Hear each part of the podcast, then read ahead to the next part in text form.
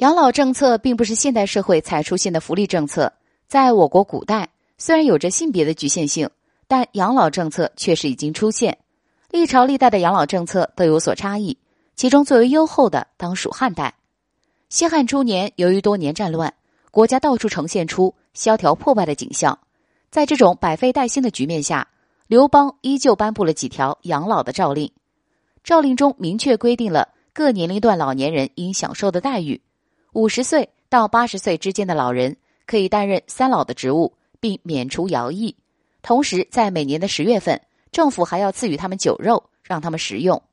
八十岁以上的老人。都能享受到由政府按规定赏赐食物的待遇。随后，汉代历任统治者都对这一政策加以完善。到汉成帝刘骜统治时，养老政策的年龄从八十降到七十，并且在老人年龄到达七十岁时，要由政府为其举行隆重的寿葬仪式。汉代的出土文物鸠杖佐证了这一载于史书的养老政策。史学专家从出土的竹简研究发现。这一政策自高祖刘邦起，不断被完善改进，贯彻始终，从未断绝。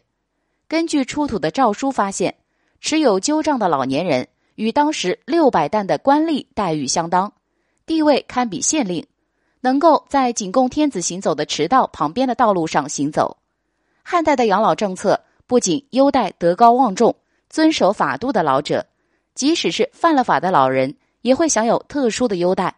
不能被打骂，由此可见汉代养老政策的先进与优厚。